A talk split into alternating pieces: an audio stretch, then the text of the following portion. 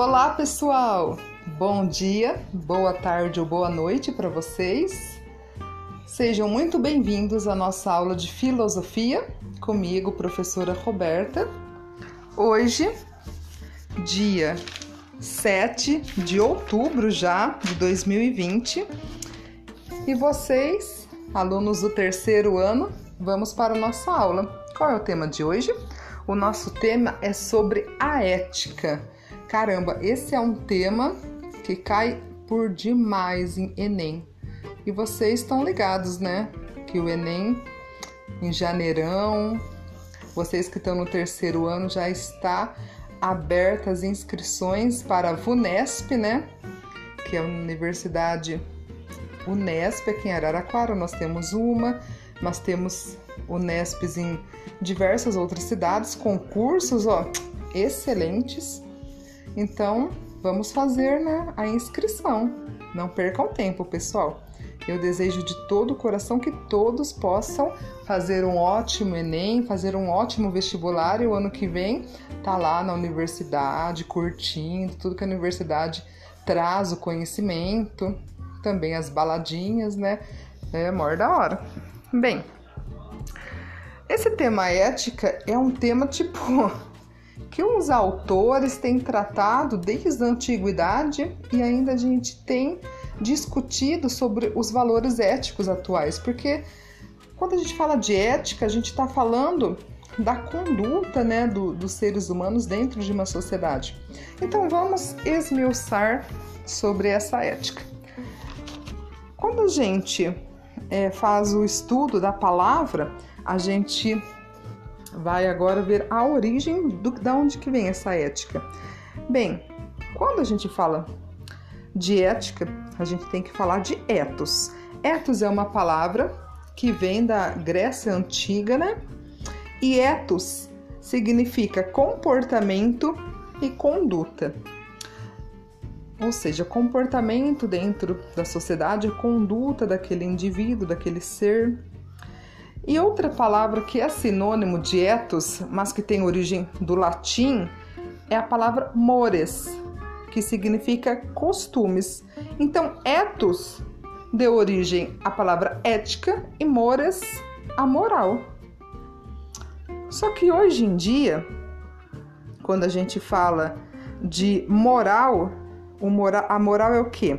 São os hábitos, os costumes sociais, e a ética é a filosofia moral, ou seja, a gente distinguir, né, é, saber entender o que é o certo e o que é o errado, é buscar uma universalização da moral. Hoje a ética ela tem a função de filosofia moral e buscar essa universalização da moral. Claro que a moral ela muda de acordo com as culturas, a, as nações, os povos, porque cada um, como a gente viu que moral são os hábitos, costumes, os hábitos e os costumes mudam de país para país, de região para região. Então pode ser que o que seja moral aqui no Brasil, por exemplo, a gente tá na esse calorão.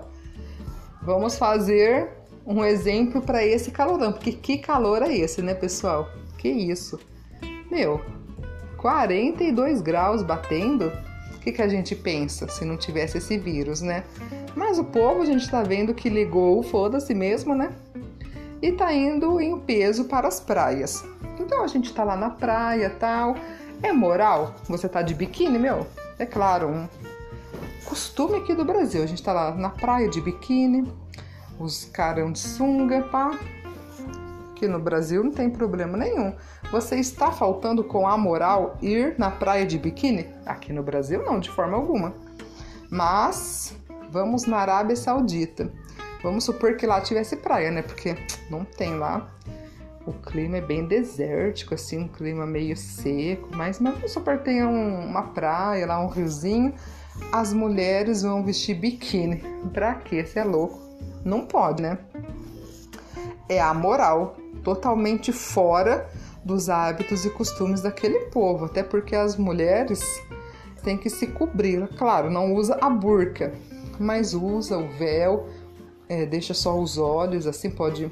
Na Arábia Saudita, Saudita já deixa uh, o nariz, a boca evidente e tal, mas não pode mostrar o corpo. Então, o que é moral para um determinado povo pode não ser para o outro. Mas quando a gente fala de ética, essa sim tem que ser universal. O comportamento, a atitude, essa sim tem que valer para qualquer lugar do mundo, para qualquer tempo.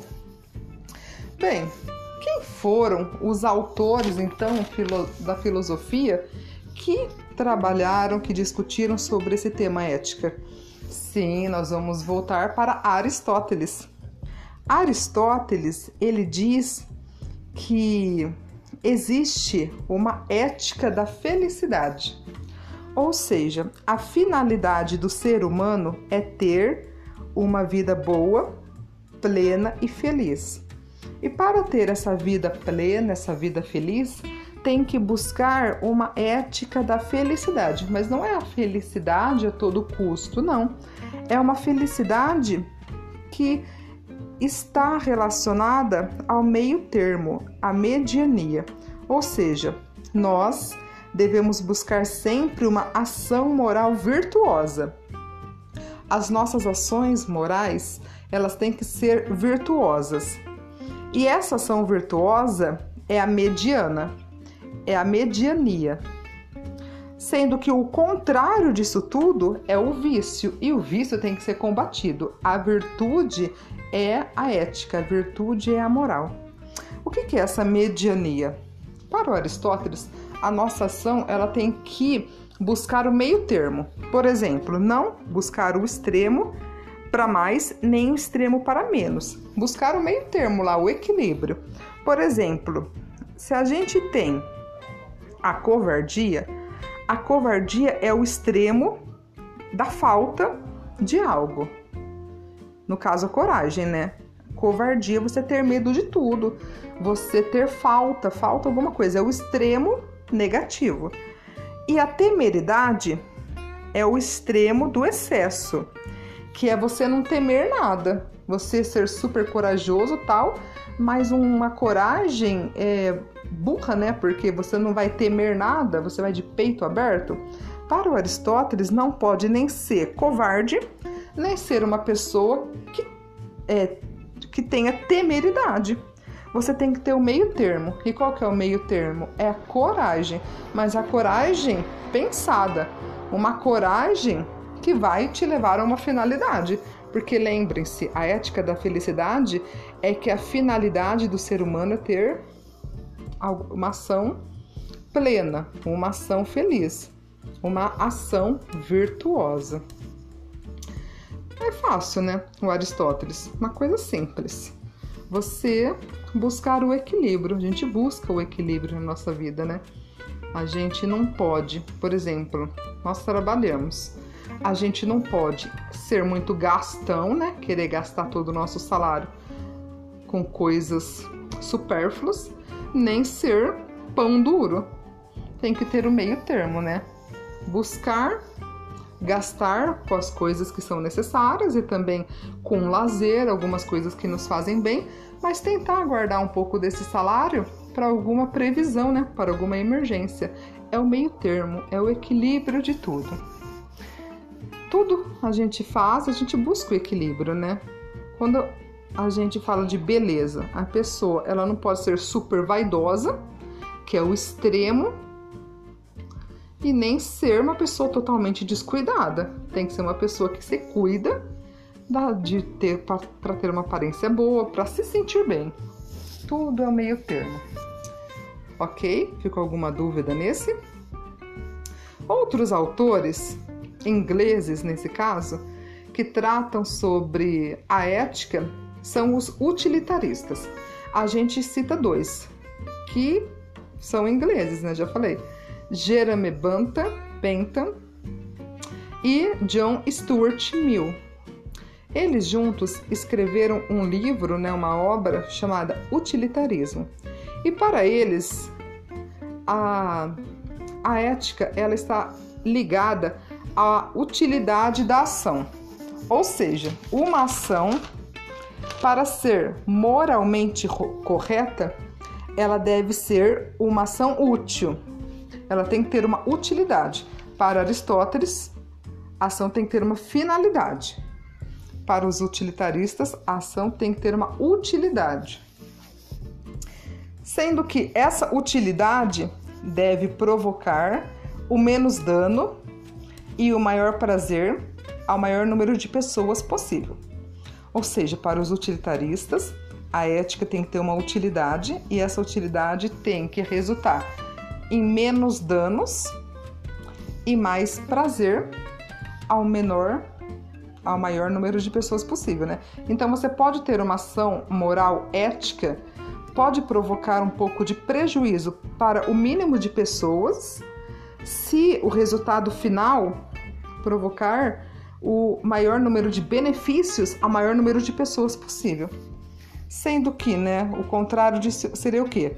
Uma ação que prejudique uma maioria para satisfazer uma minoria não seria uma ação moral. A gente pode citar aqui a corrupção. Corrupção é algo que é uma ação que prejudica uma maioria para satisfazer uma minoria. Isso, para os utilitaristas, é totalmente contrário à moralidade, totalmente contrário à ética. E a gente sabe que na política, infelizmente, essa ação é mais recorrente possível. Então, quando um político, alguém, uma autoridade pública tem essa ação, ele está sendo totalmente leviano, uma pessoa que não está nem aí para os, os preceitos morais e éticos de uma sociedade. E por fim, a gente tem, né, vamos de utilitaristas da Inglaterra para um salto de mais ou menos uns 40, 50 anos, vamos na Alemanha de Immanuel Kant. Bem, o Kant, ele elaborou uma grande teoria ética que é muito, que foi muito discutida e analisada no campo da filosofia e das ciências humanas. Para o Kant, existe o que ele chama de metafísica dos costumes. Ou seja, o ser humano, para agir moralmente, ele deve sempre seguir um dever. Para o ser humano, para agir moralmente, ele deve sempre seguir um dever. Esse, essa ação, né, a gente chama dentro da filosofia de deontologia. Ou seja, deontologia é igual à fundamentação dos deveres. Ou seja, esses deveres, eles valem em qualquer tempo e em qualquer lugar. Então Kant diz que existe em qualquer lugar, em qualquer época, aquilo que deve ou não ser feito. Existe ação que qualquer pessoa aqui no Brasil, no Japão, sei lá, nos Estados Unidos, México, Canadá, uh, Suriname, são as ações que a pessoa sabe se se realizar ela é correta ou ela é incorreta. Por exemplo, quando a gente faz caridade, a caridade, ajudar o próximo, ter empatia com o próximo, caridade, empatia, solidariedade, são ações que são que têm um dever, é o dever do ser humano ser empático, ser caridoso, ser solidário. Em qualquer lugar do mundo, em qualquer tempo, época, a solidariedade, a empatia, a caridade é uma ação correta, uma ação belíssima. Até se a gente for para Marte, for caridoso, essa ação vai ser correta, vai ser uma ação ética, uma ação moral. Uh, agora, a pessoa, um outro exemplo, a mentira. A mentira, é claro, é correto mentir? Não. Às vezes é necessário mentir para, às vezes, até para preservar a própria vida, a própria integridade ou para não ferir a outra pessoa, né? As mentiras que fazem bem, entre aspas. A pessoa tal, você está namorando, uma namorado, namorada, é, vira e fala: ah, estou bonita com essa roupa, estou bonito com essa roupa. Aí você, para não ferir, para não magoar, vai falar: ah, está, mas no seu íntimo você fala: não, está bem estranho, bem cafona. Mas o Kant fala que, embora a mentira, ah, você vai justificar. Ah, eu menti para não magoar a pessoa, menti para preservar a vida da pessoa. mesmo se a ação dos utilitaristas, lembram, for uma ação que vai beneficiar o maior número de pessoas, o Kant fala: não, é uma ação errada, mentira errada. Moralmente você está faltando né, com a moral, com a ética, porque a mentira é errada em qualquer lugar do mundo, em qualquer lugar do universo. Mesmo se você falar, ah, eu menti para preservar a minha vida. Você teve uma ação de preservação da vida, sim, mas o ato em si não foi um ato deontológico, né? Não foi um dever. Você não seguiu com o seu dever. Bem, ficou alguma dúvida? É facinho, né? Cada um tem um ponto de vista, mas é aquilo, é a gente saber o que é o certo e o que é o errado. Se a gente for nessa linha de pensamento, isso é certo para mim e para o maior número de pessoas, é o certo, então vai em frente, né? Pratique ação. Ação é uma ação virtuosa, é uma ação, é um dever moral, é positivo. Bem, vamos aqui fazer apenas uma leitura é, sobre, aqui na apostila mesmo, na página 222, 1.1 as variações, as, olha, as várias definições de ética. Segundo o dicionário nunca sei ler isso aqui, né? Michaelis, Michaelis, ética é parte da filosofia que estuda os valores morais e os princípios ideais da conduta humana. É o conhecimento que serve de base à filosofia prática. A ética serve para que haja um equilíbrio e um bom funcionamento social possibilitando que ninguém saia prejudicado. Neste sentido, a ética, embora não possa ser confundida com as leis, está relacionada com o sentimento de justiça social. Do ponto de vista da filosofia, a ética é um conhecimento que estuda os valores e princípios morais de um indivíduo, de uma sociedade e de seus grupos. Ou seja, a ética ou filosofia moral é uma reflexão sobre a moral o que é bom ou mal, correto ou incorreto, certo ou errado nas nossas ações. Nesse sentido, a ética é uma disciplina teórica sobre uma prática humana, que é o comportamento moral. No entanto, as reflexões éticas não se restringem apenas à busca do conhecimento teórico sobre os valores humanos, cuja origem e o desenvolvimento levantam questões de caráter sociológico, antropológico, religioso e etc. Como filosofia prática, isto é, disciplina teórica, com preocupações práticas, a ética orienta-se pelo desejo de unir o saber ao fazer. Isto é, busca aplicar o conhecimento sobre o ser, sobre o indivíduo, para construir aquilo que deve ser e para isto é indispensável uma boa parcela de conhecimento teórico. Esse é o trecho do livro Filosofia, Fundamentos da Filosofia Histórica, História e Grandes Temas, de Gilberto Cotrim.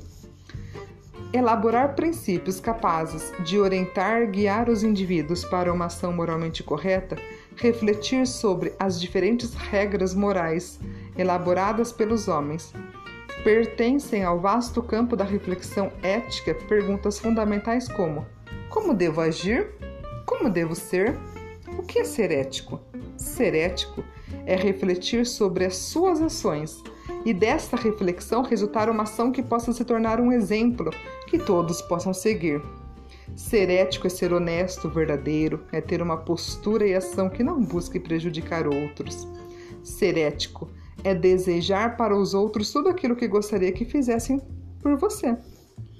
Kant introduz ainda como critério fundamental do caráter ético de um ato sua universalidade, isto é, meu ato pode ser considerado ético se eu estiver disposto a aceitar que hajam, que hajam comigo da mesma forma como eu ajo com os outros?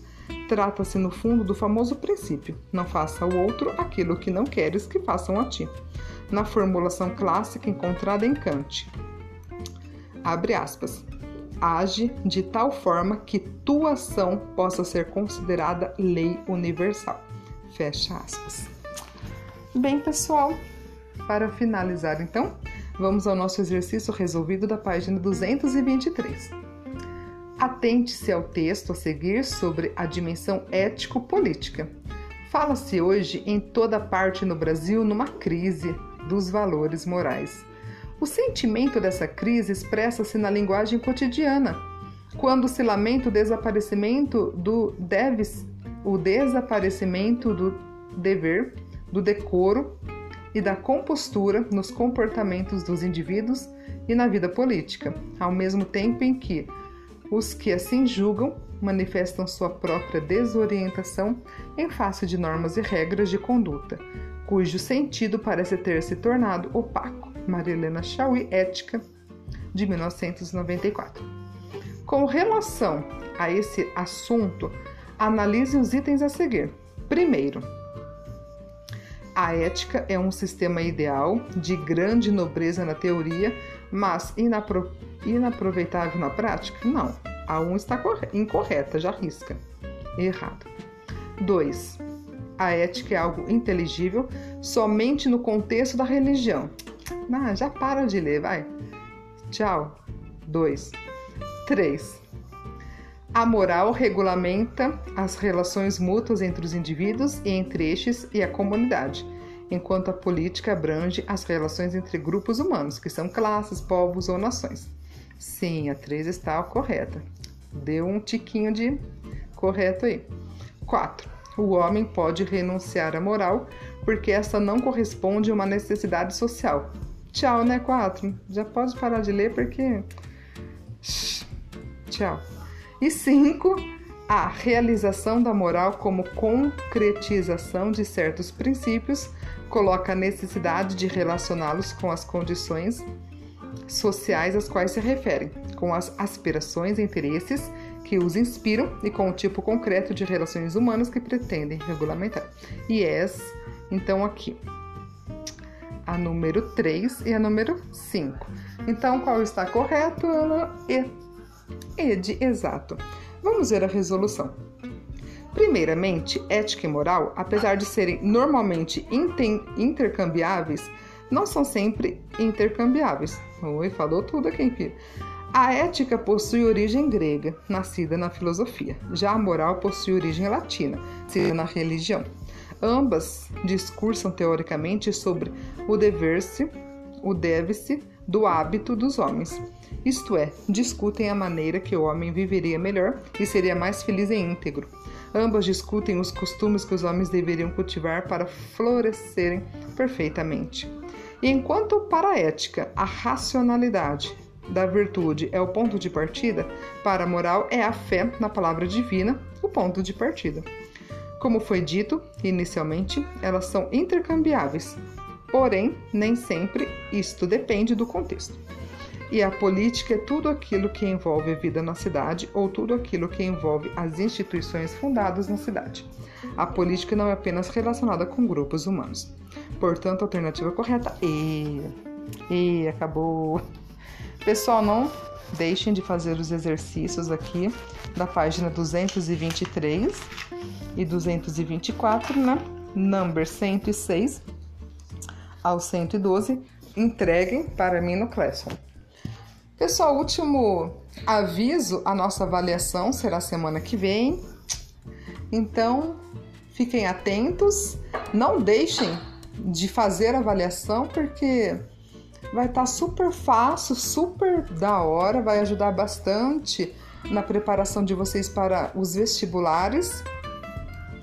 E não deixem de fazer porque, ah, eu vou deixar de fazer porque eu quero fazer a recuperação. Meu, que coisa nada a ver, né? Sabia que a recuperação, a nota máxima é 5? Você tá lá no boletim, tudo azul, 8, 9, 7, aí vem um 5 lá, porque não quis fazer a prova bimestral? Para com isso. Eu vou facilitar na prova bimestral, vou dar bastante testes, né? Vou considerar respostas e não quero que deixe de fazer a prova porque eu vou me apoiar na recuperação, que a recuperação eu vou fazer bem difícil. Ok, pessoal? Então, uma ótima prova semana que vem. Qualquer dúvida, me chamem no Classroom. Beijos e até a próxima aula. Tchau, tchau!